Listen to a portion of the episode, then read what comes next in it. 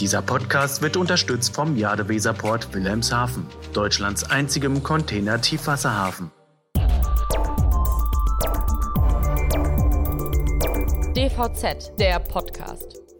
Ja, schönen guten Tag. Herzlich willkommen zum DVZ Podcast. Mein Name ist Tobias Bosse. Ich bin Fachredakteur bei der Deutschen Verkehrszeitung und äh, möchte mich heute mal mit dem Thema dem Insolvenzgeschehen äh, mit speziellem Blick auf die Transport- und Logistikbranche widmen, aber auch einen etwas allgemeineren Blick äh, auf diese wirklich sehr, auf ein letzt, ja, turbulentes äh, Jahr 2020 werfen. Ähm, und habe mir dazu ähm, externe Expertise geholt ähm, in, vom, von, in Person von Patrick Ludwig Hansch, äh, Leiter der Wirtschaftsforschung bei Kreditreform ähm, herzlich willkommen und vielen Dank äh, für Ihre Zeit, Herr Hansch.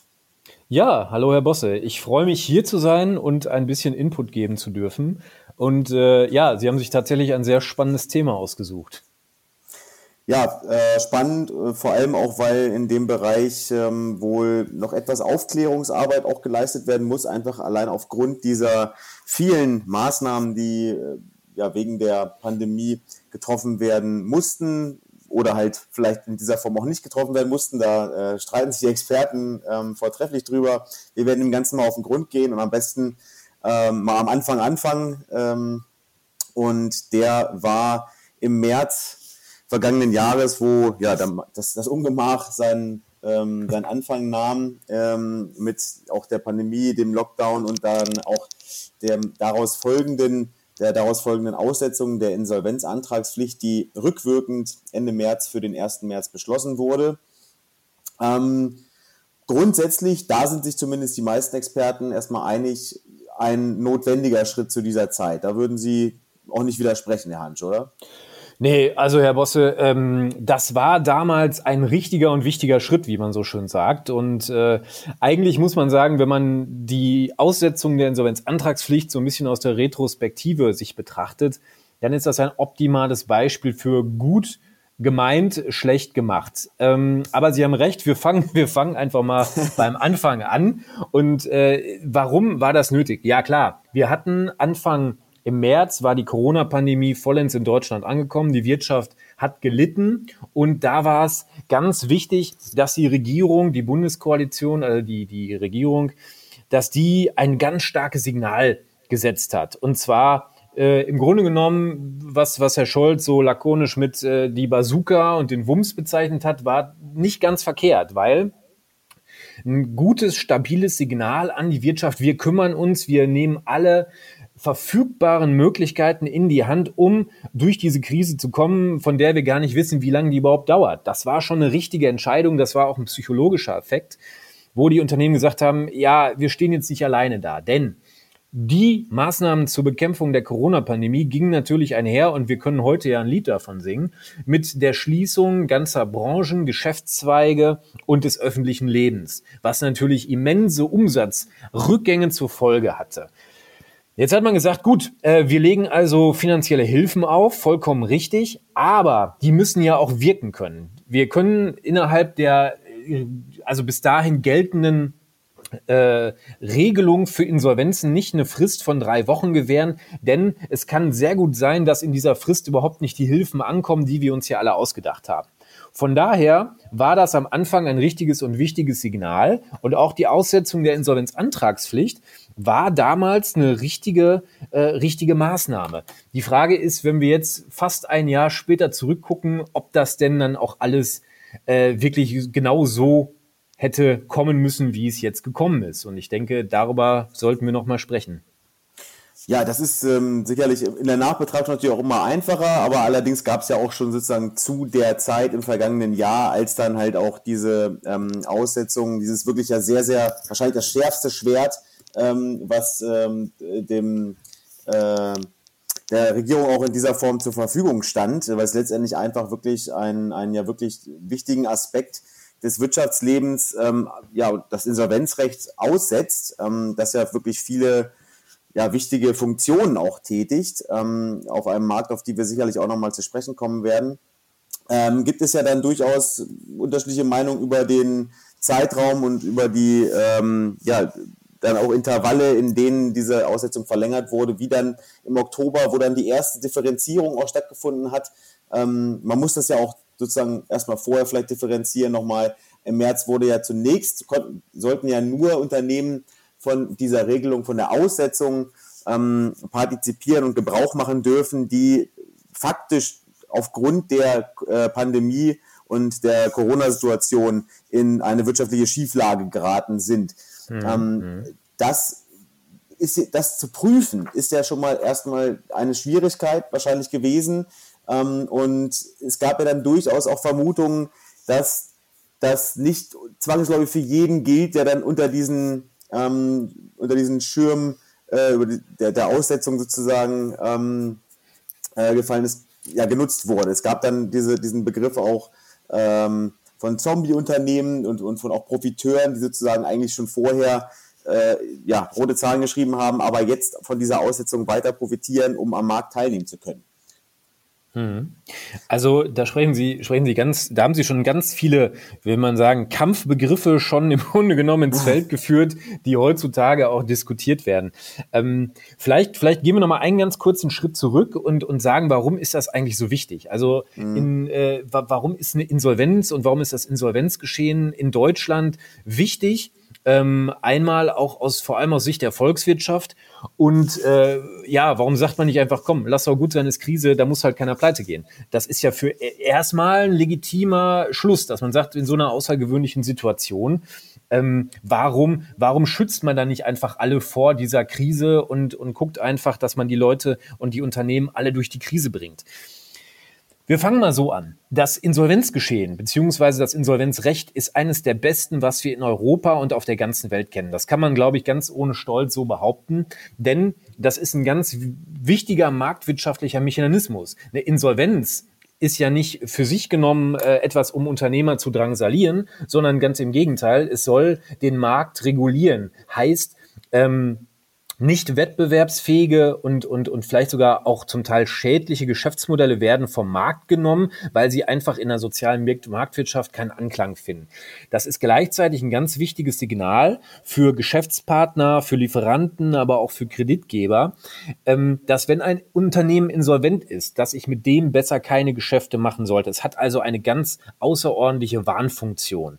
Und deswegen, Sie haben es ganz richtig gesagt, Herr Bosse, ist das ein sehr scharfes Schwert, wenn man einfach die Insolvenzantragspflicht, also das, wo die Initialzündung für so ein Insolvenzverfahren, äh, das dann auch mit allen Wirkungen daherkommt, wenn man das einfach aussetzt, da muss schon einiges passieren. Und ich hatte es ja gerade gesagt, es gab gute Gründe dafür zu sagen, wir, wir geben den Unternehmen, die lassen wir jetzt nicht alle ins Messer laufen, sondern wir geben denen eine Chance. Hm und äh, wir, wir haben auch gesehen, die Warnfunktion ist, ist, ist super wichtig und volkswirtschaftlich gesehen ist es auch. Ich erspare Ihnen jetzt an der Stelle die, die äh, entsprechenden Ökonomen, aber es gibt, es gibt natürlich, ähm, was, was eine gesunde Marktwirtschaft angeht, auch eine Filterfunktion. Das heißt, damit wir als Gesellschaft und als Volkswirtschaft weiterkommen in der Wirtschaft, braucht es Wettbewerb, es braucht Innovation und die beste Idee möge sich durchsetzen. Das ist so der Grundgedanke, wenn man es mal ganz vereinfacht sagt. Und die Insolvenzen sorgen dafür, dass Unternehmen, die dauerhaft nicht wettbewerbsfähig sind, die vielleicht sogar ähm, andere Marktteilnehmer gefährden, dass die aus dem aktiven Wirtschaftsleben ausscheiden. Das ist ganz wichtig, damit die Volkswirtschaft als Ganzes äh, nach vorne kommt und dass wir, dass wir gesund bleiben, sozusagen. Das mhm. ist mal der Hintergrund, äh, warum das eigentlich so wichtig ist. So, was hat man also gemacht? Man hat gesagt, klar, ähm, wir setzen das Ganze für eine Zeit aus. Wenn Sie also als Unternehmer, als Geschäftsleitung erkennen, ich bin überschuldet, da gibt es noch verschiedene Regeln oder ich bin, und das betrifft die aller, allermeisten, man sagt rund 95 Prozent aller, die zum Amtsgericht gehen und müssen dort einen Insolvenzantrag einreichen, die machen das wegen Zahlungsunfähigkeit. Teils wegen noch drohender Zahlungsunfähigkeit, aber die reguläre Zahlungsunfähigkeit, die ist so der Hauptgrund, warum Unternehmer dann tatsächlich am Markt scheitern. Sie können also binnen eines bestimmten Zeitraums ihre Rechnung nicht mehr bezahlen. Mhm. Und damit sie eben äh, dem, dem, dem Straftatbestand ist das ja der Insolvenzverschleppung oder aber auch ähm, den, äh, den anderen Straftatbeständen, die es da noch gibt, wenn ich einfach, wie zum Beispiel der Eingehungsbetrug, wenn ich einfach Geschäfte mache und weiß, ich kann die Rechnung aber gar nicht mehr bezahlen, ist ja vollkommen klar, da mache ich mich strafbar. Mhm. So, und das alles wollte man vermeiden und hat sich erstmal dazu entschlossen zu sagen, wir setzen das Ganze aus, wir legen sozusagen oder wir, wir stülpen die Käseglocke über die Unternehmen, damit die in der Krisensituation in Ruhe wirtschaften können. Was hat das, was hat das jetzt äh, bedeutet? Also im März fing das Ganze an. Man hat das im März rückwirkend für Anfang März beschlossen, dass Unternehmen, die, und das ist eine ganz wichtige Einschränkung, Sie haben es gerade schon erwähnt, die im Jahr mit Stichtag 31.12.2019 nicht, man sagt, das ist ein juristischer Begriff, nicht in finanzieller Schieflage waren oder in wirtschaftlich geordneten Verhältnissen gewirtschaftet haben, die waren sozusagen berechtigt, äh, von der Insolvenzantragspflicht ausgenommen zu werden. Die mussten also nicht hingehen. Da hat man sich zumindest bemüht, das will ich ja auch sagen, ähm, oder der Regierung zugutehalten, hier eine, eine Differenzierung zwischen nicht äh, zukunftsfähigen, wettbewerbsfähigen Geschäftsmodellen zu schaffen und eben solchen, äh, die sehr wohl gesund sind. Ich meine, bestes Beispiel kennen wir alle, äh, ist gerade sehr prominent in der Diskussion, das ist die Lufthansa. Die Lufthansa war ein kerngesundes Unternehmen, äh, hat ja auch transportiert mit, mit Frachtfliegen, äh, Frachtfliegern und ähm, das war ein kerngesundes Unternehmen und das jetzt einfach pleite gehen zu lassen, äh, da habe ich auch vollstes Verständnis für und das ist auch die richtige Entscheidung. Das darf man so nicht machen. Mittlerweile sind aber eine ganze Reihe anderer Unternehmen noch hinzugekommen und auch die Abgrenzung zu dem Thema, was ist jetzt eigentlich wettbewerbsfähig, was ist, ähm, was ist zukunftsorientiert, was wird auch nach der Krise Bestand haben. Diese Differenzierung ist doch zunehmend schwerer geworden und je länger die Krise dauert, Sie haben es gerade gesagt, melden sich auch alle und sagen, ja, aber wir haben doch Krise, wir haben doch keinen Umsatz, wir müssen doch irgendwie uns jetzt auf den starken Staat verlassen können, der soll mal die Gesetze, auch das Insolvenzrecht aussetzen und so hangeln wir uns eben von Monat zu Monat. Und das hat uns in eine Situation geführt, die jetzt mittlerweile nicht mehr gesund ist und nicht mehr zum Schutz der Wirtschaft dient, sondern im Gegenteil ihr langfristig schadet. Sie hatten schon den Begriff genannt, wir, wir sehen die Gefahr hier auch bei uns in der Wirtschaftsforschung, dass je länger die Krise dauert, je mehr die Hilfsmaßnahmen von der Regierung beschlossen werden und die Aussetzung der Insolvenzantragspflicht weiterläuft, desto schwieriger wird es für ein Unternehmen, ähm, gesund zu bleiben. Ganz einfach. Auch Unternehmen sind Patienten. Und die starken Medikamente, die gerade von der Regierung verabreicht werden, die behandeln leider nur die Symptome, aber nicht die Ursache. Ja, ja, absolut. Und äh, also es gibt da durchaus auch, ähm, also meine, wenn wir jetzt den, den Blick mal ähm, speziell auch auf diese Transport- und Logistikbranche bringen, die halt von ja, Natur aus eine, eine Margenarme ist, die eine sehr, ähm, die einen sehr, sehr äh, großen ähm, kleinen und mittelständischen Bereich hat, äh, wo halt, sagen wir mal, in einem ohnehin schon margenarmen Sektor wahrscheinlich noch weniger oder noch, noch stärker auf den Euro geguckt werden muss ähm, ist diese wahrscheinlich ohnehin anfällig äh, für, weil sie auch sehr, sehr fragmentiert ist. Und ähm, das, sie ist auch auf jeden Fall angewiesen auf äh, eine, eine gewisse Partnerschaftlichkeit. Und ähm, auch wenn jetzt sozusagen manche Unternehmen aufgrund der Aussetzung der Insolvenzantragspflicht nicht Insolvenz anmelden müssen, ist diese Unsicherheit auf genau Grund dessen, dieser, dieser ähm, Aussetzung, in dem Markt einfach extrem oder hat gelitten. Ne? Das Vertrauen in den, in den ähm, zuvor vielleicht zuverlässigen Partner, mit dem man gerne Geschäfte gemacht hat, kann einfach nicht mehr so gegeben sein, weil einfach ähm, die Transparenz, die vorher durch das Insolvenzrecht gegeben war, nicht mehr da ist. Ist das schon eine sozusagen der ersten Negativauswirkungen, die, die wir halt sehen durch diese Aussetzung? Mhm. Ja, Herr Bosse, wir hatten es tatsächlich äh, im, ja, so ziemlich vor einem Jahr, das war noch relativ unabhängig von der Corona-Krise, haben wir äh, mal eine Auswertung gemacht, welche Krisen eigentlich ausfallgefährdet sind. Das klingt ein bisschen technisch, heißt aber nichts anderes äh, als, als das. Wir haben uns angeguckt, welche Branche ähm, eben nicht über große Eigenkapitalmengen verfügt und deswegen, man sagt, krisenbehaftet sind. Ähm, und das wohlgemerkt vor Corona. Da gehört die Transport- und Logistikbranche zu. Äh, die entsprechenden Zahlen habe ich zwar gerade nicht im Kopf, aber ähm, zusammen mit anderen, wie zum Beispiel der Gastronomie, auch Teilen des Handels und so weiter, sind wir da in einem, in einem sowieso schon sehr volatilen Marktsegment. Das kann man durchaus sagen. Mhm. Ähm, das das, was wir jetzt gerade sehen und was es besonders schwierig macht, ist Folgendes. Wir haben einerseits eine große Menge an Hilfsmaßnahmen, die viel Liquidität, viel Kapital in den Markt spült. Das kann man anhand verschiedenster Indikatoren feststellen. Äh, zum Beispiel, dass weniger Kredite nachgefragt werden, ähm, zum Beispiel auch, dass, dass viele äh, ihre Rechnung auch noch ganz gut bezahlen können. Äh, das ist mal, das geht mal hoch, das geht mal runter, das ist auch sehr Lockdown-abhängig im Moment, völlig klar. Äh, wenn ich keinen Umsatz habe, dann, dann muss ich halt eben gucken, wie ich mein Liquiditätsmanagement mache. Mhm. Aber wir haben übergeordnet, haben wir, haben wir den Effekt tatsächlich festgestellt, ähm, die Leute, um es mal auf den Punkt zu bringen, sie wissen nicht, worauf sie sich noch verlassen können. Die Leitplanken dafür, und das war das Insolvenzrecht zum Beispiel, das waren auch die Marktmechanismen, die wir sonst so kennen. Äh, keine Wettbewerbsverzerrung, dass ich mich darauf verlassen kann, dass der Geschäftspartner, mit dem ich jahrelang schon Geschäfte mache, dass der nicht in der Schieflage ist, wenn der nicht in, Insolvenz, in, in, in die sogenannte Insolvenzreife kommt. Also all das sind Dinge, die haben vorher gegolten, da konnte sich der Unternehmer, der Geschäftsleiter, konnte sich daran orientieren. Das gilt jetzt zum großen Teil nicht mehr. Und äh, jetzt komme ich zur Hauptkritik, warum diese Aussetzung der Insolvenzantragspflicht auf zweierlei Arten für Unternehmer äh, negativ ist. Ähm, zum einen ist es so, Sie wissen heute gar nicht mehr, wenn ich mit einem neuen Geschäftspartner, wenn ich mit einem Lieferanten, mit einem Kreditgeber, wem auch immer, irgendwie in Verhandlungen ins Geschäft komme, wie man so sagt, kann der denn, wenn ich dem was liefer, kann ich denn, wenn ich für den was transportiere, kann der die Rechnung überhaupt bezahlen? Das ist die, das ist die Frage. Sie wissen es de facto nicht, denn diese ganzen Sondergenehmigungen, die Sonderausnahmen, die Ausnahmeregelungen, die verhindern sozusagen den, den Blick. Das Problem haben wir auch in der Wirtschaftsforschung auf die tatsächliche Lage der Unternehmen oder in dem Fall des Unternehmens. Das ist das Erste. Sie wissen also nicht, ist, ist das ist das Geschäft, ist es das wert, dass ich da vielleicht hinterher einen Ausfall habe? Und mhm. ähm, das muss sich jeder Unternehmer äh, beantworten. Auf der anderen Seite äh, ist die zweite große Kritik, die, die, die nicht nur von mir kommt oder aus der Wirtschaftsforschung, sondern auch aus vielen Rechtsbereichen, aber auch aus der Unternehmerschaft selber.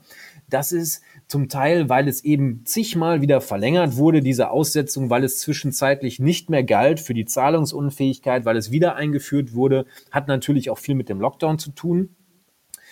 Aber, und das ist jetzt das Neueste, äh, die, die Wiedereinsetzung der Insolvenzantragspflicht auch für Zahlungsunfähige, die war ja seit Oktober wieder aufgehoben. Da mussten sie ganz regulär, wenn sie zahlungsunfähig waren, zum Amtsgericht.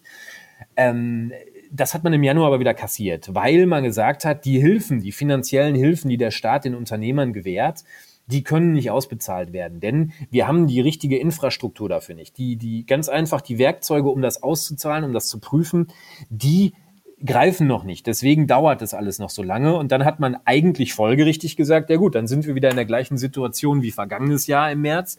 Wir wissen also nicht genau, wann die Hilfen ankommen, dann können wir die Leute auch nicht pleite gehen lassen. Ist ja erstmal auch folgerichtig. Das ist gegenüber den Unternehmen natürlich im höchsten Maße ähm, unfair und äh, auch kein Vorteil.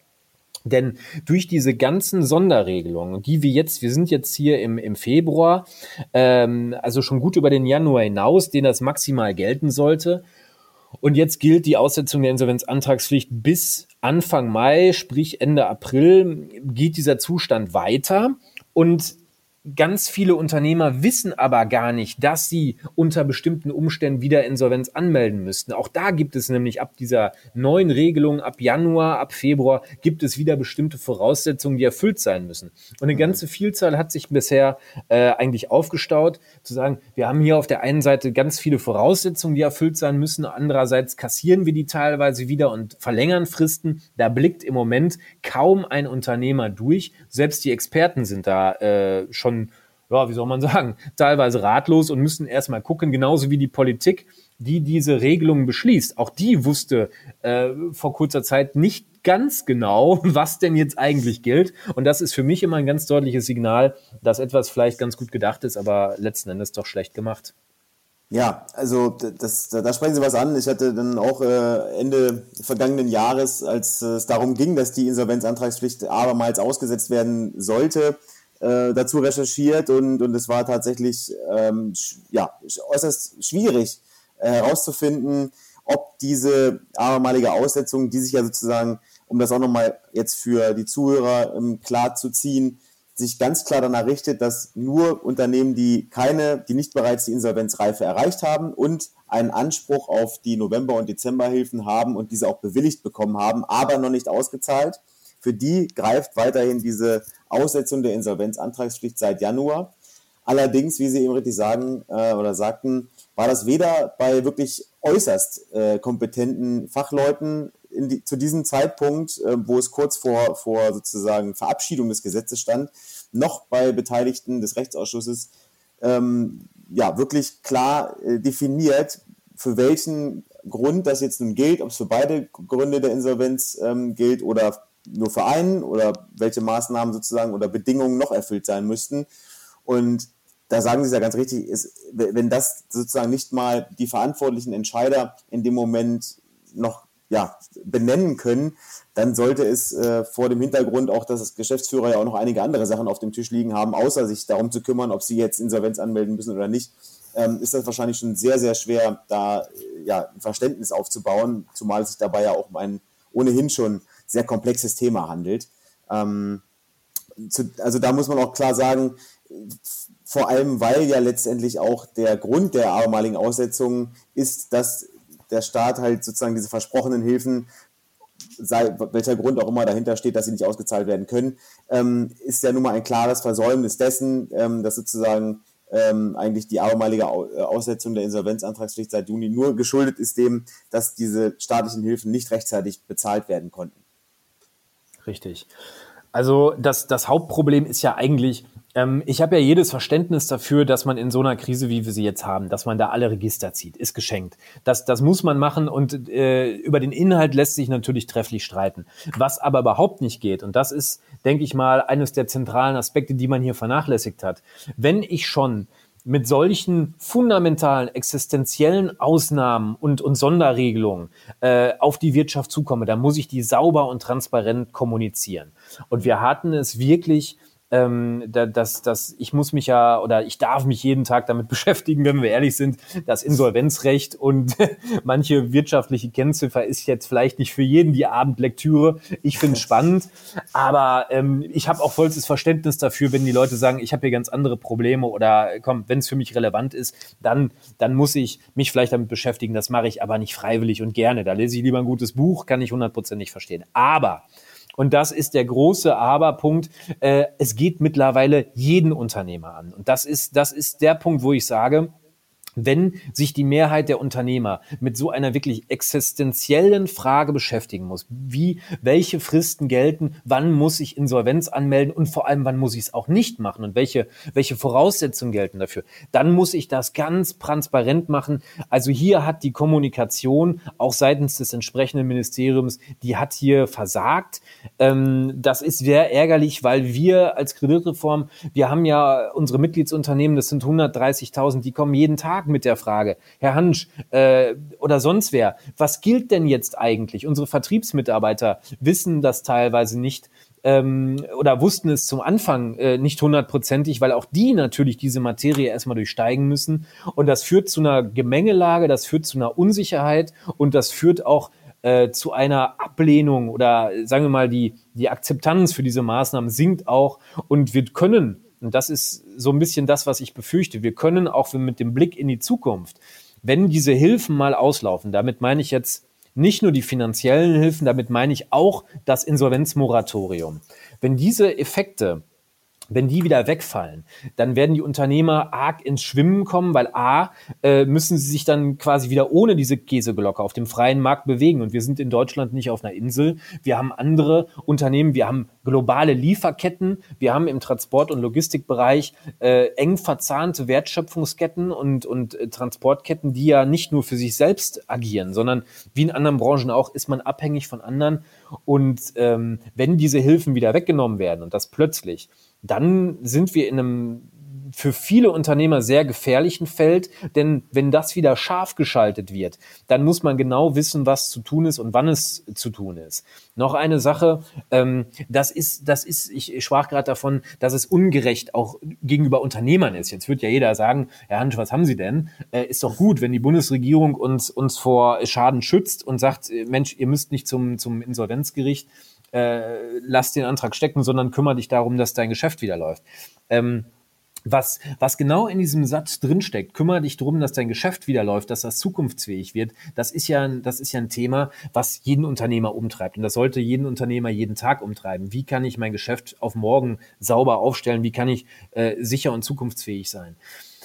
Das Insolvenzrecht in Deutschland, da muss ich mal wirklich eine Lanze brechen, ist auch darauf ausgerichtet, nicht Unternehmen abzuwickeln. Und das ist ja oftmals in Deutschland noch die Sache, dass man sagt, mit einer Insolvenz geht auch ein unternehmerisches Scheitern einher. Ähm, das ist nicht mehr so. Wir haben ganz, ganz äh, ein sehr gutes Insolvenzrecht, was auf Sanierung abzielt. Wir haben zum Beispiel jetzt auch seit 1.1., das ist aber eine andere Geschichte, haben wir ähm, das äh, Gesetz, da genau, das Staruk, das neue Restrukturierungsgesetz, das soll äh, im vorinsolvenzlichen Bereich ansetzen, also weit vor einer Insolvenzreife, präventiv. Das ist, das ist auch ein sehr komplexes Thema, kommen wir ja vielleicht gleich noch drauf. Aber das eigentliche Insolvenzrecht, was wir seit Jahr und Tag, äh, ja, mittlerweile seit ungefähr zehn Jahren in dieser Form haben, ähm, das zielt tatsächlich nicht auf Zerschlagung ab, das zielt oftmals auch auf eine wirklich gute Sanierung ab. Und zu sagen, eine Insolvenz ist gleichbedeutend mit einem definitiven Scheitern, das ist ein Ansatz, den sehe ich kritisch und das wird auch der Sache nicht gerecht. Äh, das, das Insolvenzrecht bietet einfach einen riesen Instrumentenkasten, um ein Unternehmen wieder fit zu machen. Ähm, mhm. Dass eine Insolvenz nicht schön ist, darüber brauchen wir nicht streiten. Äh, dass es besser ist, nicht in diese, in diese Verlegenheit zu kommen. Aber äh, wenn man die richtigen Schnüre zieht, wenn man die richtigen Instrumente wählt, dann kann man auch durch eine Insolvenz, und es gibt ja auch solche Spielarten wie eine Insolvenz in Eigenverwaltung, da kann man das Unternehmen nachhaltig wieder fit kriegen. Sowas haben wir zum Beispiel gesehen ähm, ist jetzt natürlich auch schon wieder die Frage, wie lang wirkt das? Bei Galeria Karstadt mhm. Kaufhof als einen ganz prominenten Fall in, in, im letzten Jahr. Die haben sich das sogenannte Schutzschirmverfahren äh, zunutze gemacht, um ähm, damals wusste ja noch keiner, wie lange der Lockdown geht, um das Geschäft wieder fit zu kriegen. Ähm, was handwerklich gesehen sehr gut gelungen ist, das, das kann man, glaube ich, jetzt schon sagen. Auch wenn jetzt weitere Hilfen notwendig sind, aber das ist ja nicht unternehmerisch geschuldet, das ist tatsächlich die Situation. Also kurz, kurzum, das Insolvenzrecht ist besser als sein Ruf. Das muss man ganz deutlich sagen. Und dem, indem die Bundesregierung äh, vorschnell sagt, wir halten euch von diesem Instrumentenkasten in gewisser Weise fern. Und äh, nachdem wir diese Aussetzung der Insolvenzantragspflicht wieder abschaffen, äh, dann seht mal zu, wie ihr klarkommt. Das ist ein Ansatz, den halte ich für gefährlich. Mhm. Ja, es, es geht genau. Es ist, ähm, man hat ein bisschen das Gefühl, dass äh, mal diese ähm, Verwendung des Begriffs Insolvenz auch ein bisschen einhergeht mit einem Synonym äh, zur Pleite. Ne? Dabei ist es halt ein bisschen stigmatisiert, auch negativ behaftet, absolut. Ähm, dabei, wie Sie eben auch sagten, bietet es dann Unternehmen einige Werkzeuge, die dem Unternehmen so verschlossen bleiben bei der Aussetzung. Und ähm, das sind ja auch nicht nur Annahmen, sage ich mal, auf, auf die ähm, jetzt auch sozusagen ihre Wertung oder unsere Wertung hin ähm, äh, basiert, sondern es gibt ja durchaus auch Indikatoren, die halt zeigen, dass das äh, Wirtschaftsleben ja äh, zumindest sich verändert aufgrund äh, dieser Maßnahme. Ähm, da hätten wir zum einen halt die etwas nachlassende Zahlungsmoral. Das heißt, Rechnungen werden länger liegen gelassen und die Forderungssummen ähm, äh, sinken dabei. Das heißt also, ähm, dass beziehungsweise kleinere Rechnungen werden etwas eher bezahlt, längere werden deutlich länger liegen gelassen und generell das Volumen der, der, der ausstehenden Forderungen hat sich ähm, dramatisch äh, gesenkt, was letztendlich ja dann ein ableiten lässt, dass größere Geschäfte sozusagen ausbleiben. Das würde dann wiederum den, den, ähm, die Vermutung einer größeren Unsicherheit, äh, die Unternehmer in dem, im Markt sehen oder erwähnen, ähm, bestätigen. Ähm, und Hinzu kommt ja auch, das sind alles Zahlen, die, die, die von Kreditreform ja Ihnen zulegen und die, die sozusagen über das Jahr von Ihnen ja auch immer wieder erfasst wurden und, und auch ähm, aktualisiert wurden.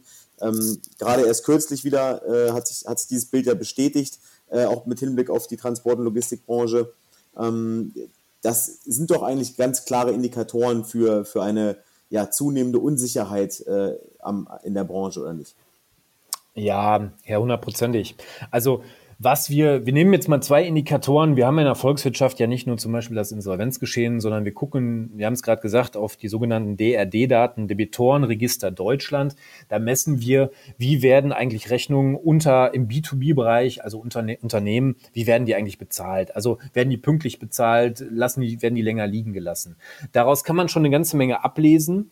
Ähm, und wir haben zum Beispiel auch, das ist das zweite, worauf ich gleich komme, wir gucken uns auch ganz genau an, wie und in welchem Umfang investieren Unternehmen eigentlich? Einmal in den Bestand und, und in, in es gibt ja Bestandsinvestitionen, zum Beispiel Reparatur, äh, Ausbessern, Fuhrpark und so weiter. Und dann gibt es Investitionen, Forschung und Entwicklung äh, bei den großen Unternehmen oder auch einfach in eine Erweiterung der Produkt- oder Dienstleistungspalette. Wenn wir diese beiden Indikatoren mal nehmen, fangen wir mal mit dem Zahlungsverhalten an. Wir haben immer mal wieder jetzt gemessen, also im, im regelmäßigen Abstand machen wir das seit Jahren, das ist ein klassischer Frühwarnindikator. Wir nennen das dann ähm, den Kreditreform-Zahlungsindikator. Da wandern im Monat neun Millionen überfällige, aber beglichene Belege ein. Und da können wir ganz genau sehen, wie die Debitoren, also die, die Schuldner, wie zahlen die, nach welcher Zeit äh, und, und aus welcher Branche kommen die eigentlich. Jetzt haben wir gesagt, damit wir am aktuellen Rand bleiben können, äh, wir messen das in kürzeren Zeitabständen. Nicht mehr jedes halbe Jahr, sondern wir gucken tatsächlich einmal im Quartal drauf und, und schauen, wie entwickelt sich das Ganze, damit wir auch den Lockdown und, und die Zeit, wo eben die, die Wirtschaft stillsteht, damit wir die auch abbilden können. Äh, ohne jetzt zu sehr ins Detail zu gehen, wir haben genau das, was Sie gerade geschildert haben, haben wir beobachtet, dass eben weniger Geschäfte gemacht werden, dass Großrechnungen liegen gelassen werden, dass die Zahlungsmoral, äh, ich sag mal, auch schwankend ist. Das hängt auch natürlich damit zusammen, dass verschiedene Hilfspakete dann und wann gewirkt haben, dann die Liquidität wieder hoch ist. Ich hatte es eingangs gesagt, mhm. ähm, wir haben sozusagen eine, eine Geldflut, die gerade ausgeschüttet wird über den Unternehmen. Ähm, das heißt nicht, dass die in Saus und Braus leben, aber wir haben einfach unheimlich viel Geld im Markt und das führt auch dazu, dass das, ja, ich sag mal, man kauft die Unternehmen oder man gibt den Unternehmen nicht, damit sie gesund werden, sondern man kauft ihnen maximal Zeit. Und das ist, mhm. das ist der übergeordnete Kritikpunkt. Diese Zeit muss natürlich genutzt werden, einfach um, um auf die Post-Corona-Zeit zu gucken. Das wird aber gerade, sagen wir mal, zumindest von der Regierung nicht gemacht. Äh, das kann man, glaube ich, ganz pauschal, ohne, ohne äh, neg ganz negative Wertung, kann man das schon so äh, unterschreiben, weil es gibt diesen Plan einfach nicht.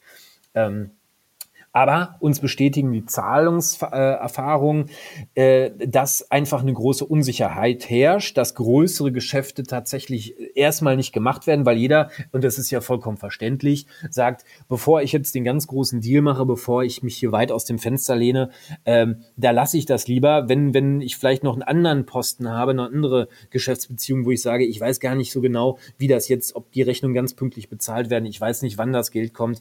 Ähm, das sind alles Unsicherheits Faktoren und die hemmen auch auf psychologischer Ebene, hemmen die einfach die Bereitschaft, ähm, risikofreudig in neue Geschäfte reinzugehen. Das kann man deutlich sehen, dass sich das verändert hat zu der Zeit, äh, bevor es diese Hilfen gab und natürlich auch Corona.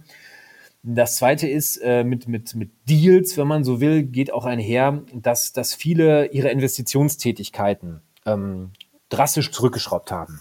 Und das äh, ist nicht erst seit Corona so, das haben wir auch in der Weltfinanzkrise 2008, 2009 gesehen, ähm, dass es ein ganz wichtiger Indikator ist, ob Unternehmen und wie Unternehmen vor allem auch investieren. Und im Moment können wir tatsächlich sehen, dass die Unternehmen bei bei äh, Projekten für die Zukunft, bei einer Weiterentwicklung des Geschäftsmodells, dass sie wesentlich restriktiver sind, als sie das zu normalen Zeiten sind.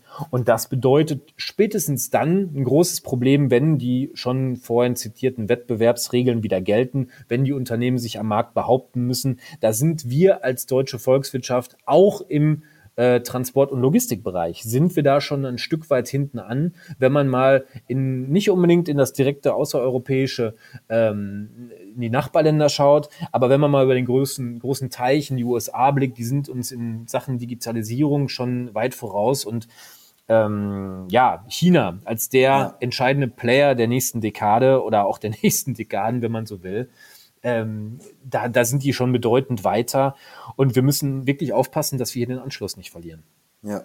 Ja, absolut. Also das, äh, was, was äh, Sie in Bezug auf die Investitionen sagen, das ähm, belegen auch andere Zahlen, beispielsweise vom IFO-Institut, äh, ähm, wonach halt sozusagen die Kredithürden ähm, äh, bei, bei Bankinstituten ähm, sich extrem äh, verändert haben. Also ähm, im Januar gaben noch 10 Prozent der, der Unternehmen aus der Transport- und Logistikbranche an, dass, ähm, dass es eine restriktive ähm, Kreditvergabepolitik äh, bei den Banken ähm, gab. Ähm, Im Dezember waren es dann schon 27 Prozent. Ne? Also binnen weniger mhm. Monate wurden halt dort ähm, ja, deutlich häufiger Erfahrungen gemacht, dass Banken einfach ja, restriktivere Prüfungsverfahren bei der Vergabe von Krediten ähm, ja, vorgenommen haben, was wiederum ja auch belegt, dass auch bei den Banken eine gewisse Unsicherheit äh, nun mal herrscht.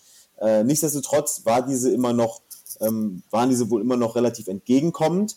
Ähm, das würde ja auch das bestätigen, dass sozusagen das Geld in den Markt, also gerade extrem viel Geld im Markt ist.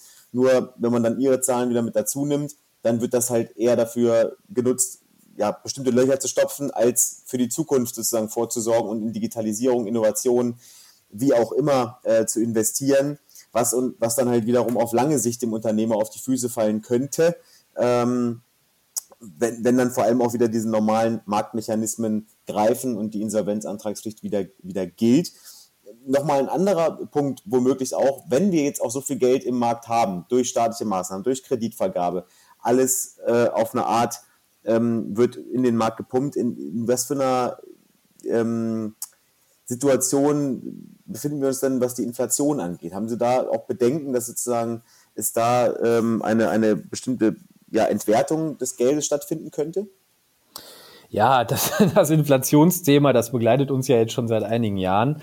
Ähm, ist gut, dass Sie es ansprechen. Das ist eine Gefahr. Das ist zwar immer noch eine, im Moment eine abstrakte Gefahr. Man hat im Moment eher im Gegenteil das Gefühl, dass die Europäische Zentralbank im Moment alles dran setzt. Man hat ja dieses Ziel verklausuliert, dass man sagt, man möchte gerne an die zwei Prozent, aber trotzdem leicht runterbleiben. Das wird im Moment so als das Optimum der Inflation gesehen, damit man keine ähm, kein, kein, keine Verteuerung einfach auf, auf Dauer hat, die auch schädlich sein kann, also eine Deflation. Ähm, deswegen probiert man gerade alles Mögliche, man hat die Zinsen runtergeschraubt, äh, man versucht mit Anreizen, wie zum Beispiel der Mehrwertsteuersenkung, die jetzt aber auch wieder angehoben wird, äh, ein bisschen, ein bisschen an dieses Ziel heranzukommen, äh, dass man dass man ganz sensibel austarieren muss. Das, das ist, denke ich mal, so der Punkt. Wir haben da eine abstrakte Gefahr, denn äh, wir wissen nicht, wie lange wir so ungeniert Schulden aufnehmen können, wie wir es im Moment machen, ohne dass wir da ernsthafte Konsequenzen äh, für, für befürchten müssen. Wir haben einen Markt, wo es Geld zu, zu teilweise Negativzinsen gibt, äh, wo die Banken das durchreichen sollen. Aber ähm, dieser Effekt kann auch relativ schnell wieder, wieder verpuffen. Das befürchten gerade halt tatsächlich manche, dass sie sagen, ja, wenn, wenn, äh, das hat Hans-Werner Sinn, der frühere IFO-Chef, der hat auch gesagt, ja, wir, wir können diese Politik weiterführen, aber die, die, die Möglichkeit, die Zügel dann irgendwann wieder festzuhalten, die Inflation im Rahmen zu halten, wenn es denn mal richtig losgeht an den Finanzmärkten, in der Realwirtschaft, das ist äh, eine Herausforderung, ähm, die ist dann ganz besonders und es wird halt viel schwerer, weil wir haben kaum noch Mittel, dann eine Inflation wirklich äh, wirkungsvoll einzudämpfen, äh, einzudämmen.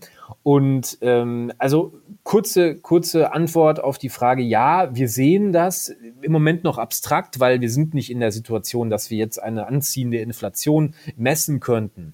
Äh, vielleicht punktuell, es ist aber keine Trendwende. Aber die Gefahr schwingt immer mit und ähm, wenn wir davon reden, dass sich Unternehmen auf die, auf die Zukunft einstellen müssen, dass, dass das Geld nicht entwertet werden soll, äh, wie es zum Teil jetzt auch bei Sparern schon passiert, ähm, dann müssen wir dafür sorgen, dass wir uns als Wirtschaft gemeinsam weiterentwickeln, um eben diesem Effekt auch ein Stück weit zuvorzukommen. Und äh, diese Regelung, über die wir gerade sprechen, die, die verhindern das zum Teil oder behindern dieses Ziel dieser Fortentwicklung, dieses, dieses Strukturwandels, den wir haben, durch alle Branchen hinweg äh, ob das im Handel, im verarbeitenden Gewerbe, äh, bei den Dienstleistungen oder, oder im Bau ist. Äh, das haben wir überall und dieses Problem müssten wir jetzt eigentlich mit dieser Energie und mit dem Geld angehen, was wir im Moment sehen in die ja, man, wenn man bösartig sagen will, es ist ein Stück weit, wird die Wirtschaft konserviert. Das heißt, mhm. sie wird nicht weiterentwickelt, sondern wenn wir Glück haben, und das sagen die Wirtschaftsweisen ja auch, sind wir im Jahr 2022, Ende 2022 auf dem Stand, den wir 2019 hatten.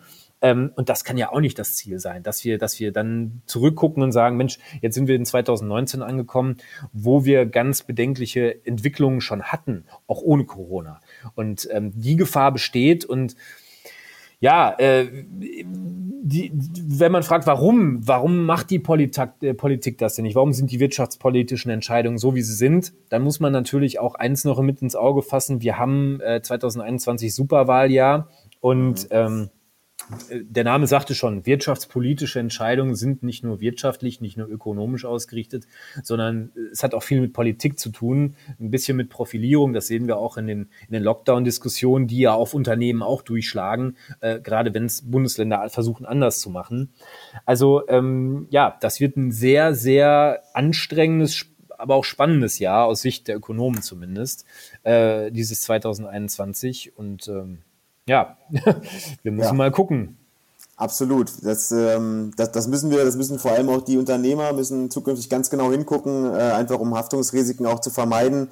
Ähm, da soll hoffentlich auch dieser Podcast ein bisschen eine Hilfe gewesen sein. Ähm, vielleicht nochmal abschließend, ich meine, es ist natürlich immer schwer, äh, ähm, wenn, man, wenn man sich so die Entwicklung der vergangenen äh, ja, 10, 12 Monate anguckt.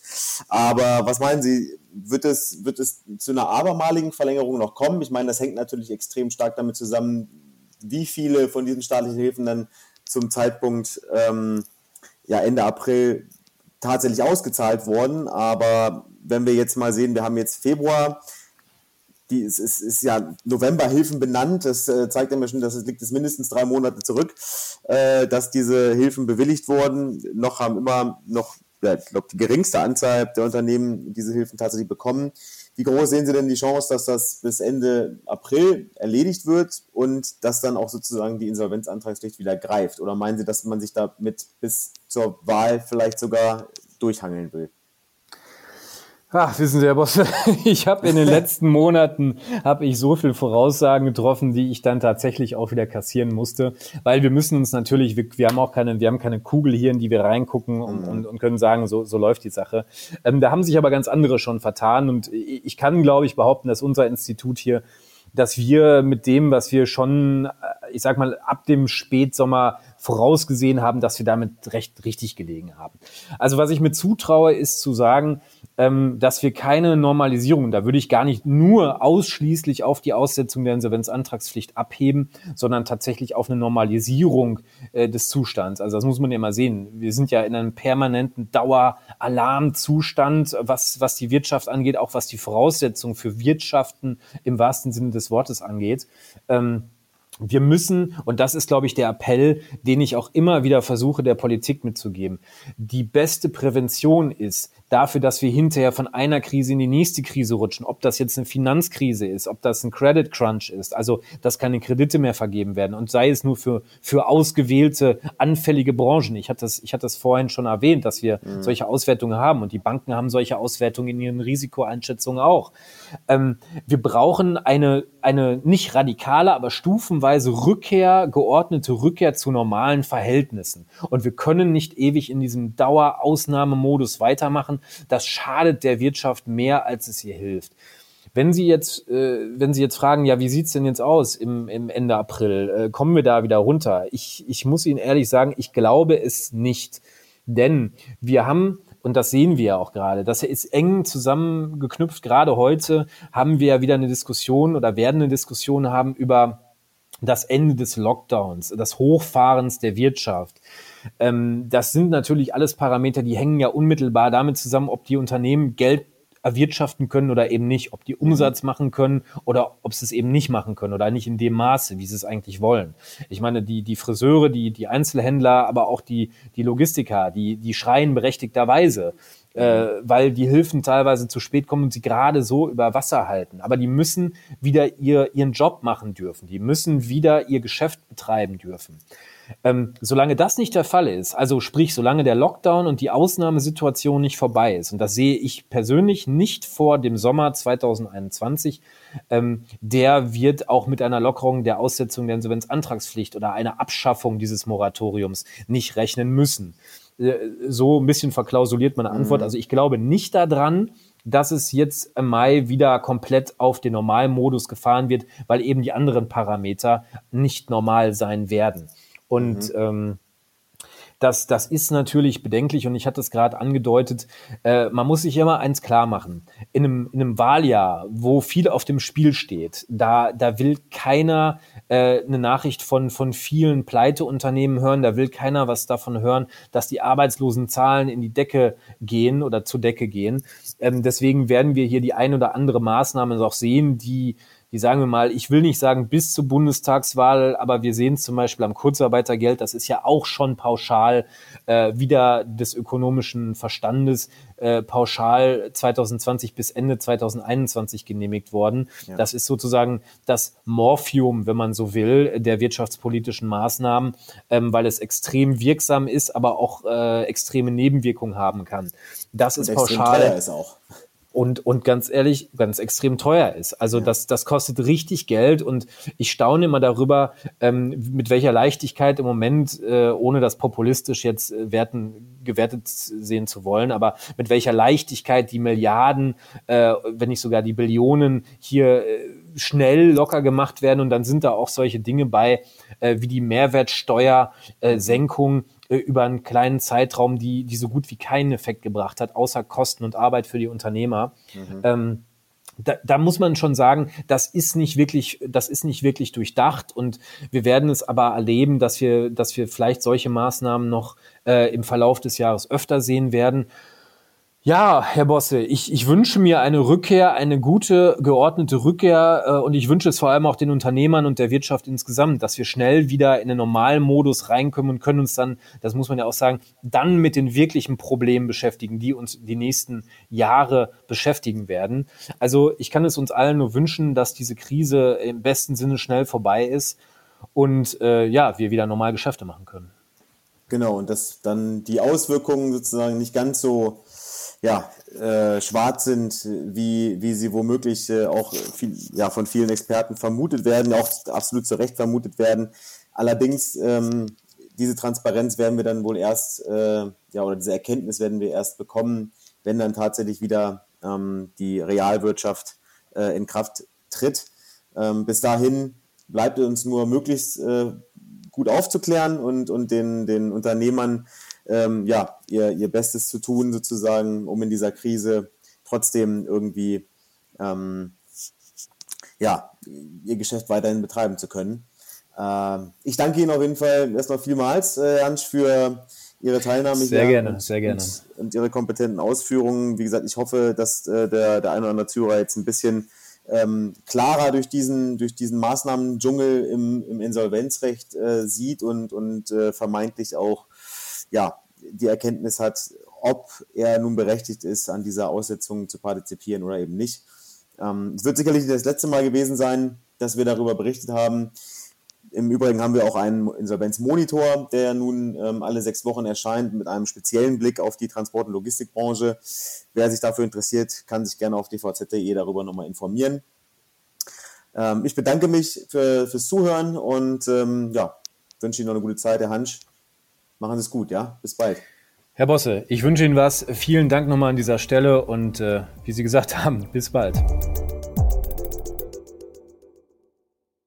Dieser Podcast wurde unterstützt vom Jadeweserport Wilhelmshaven, Deutschlands einzigem Container-Tiefwasserhafen.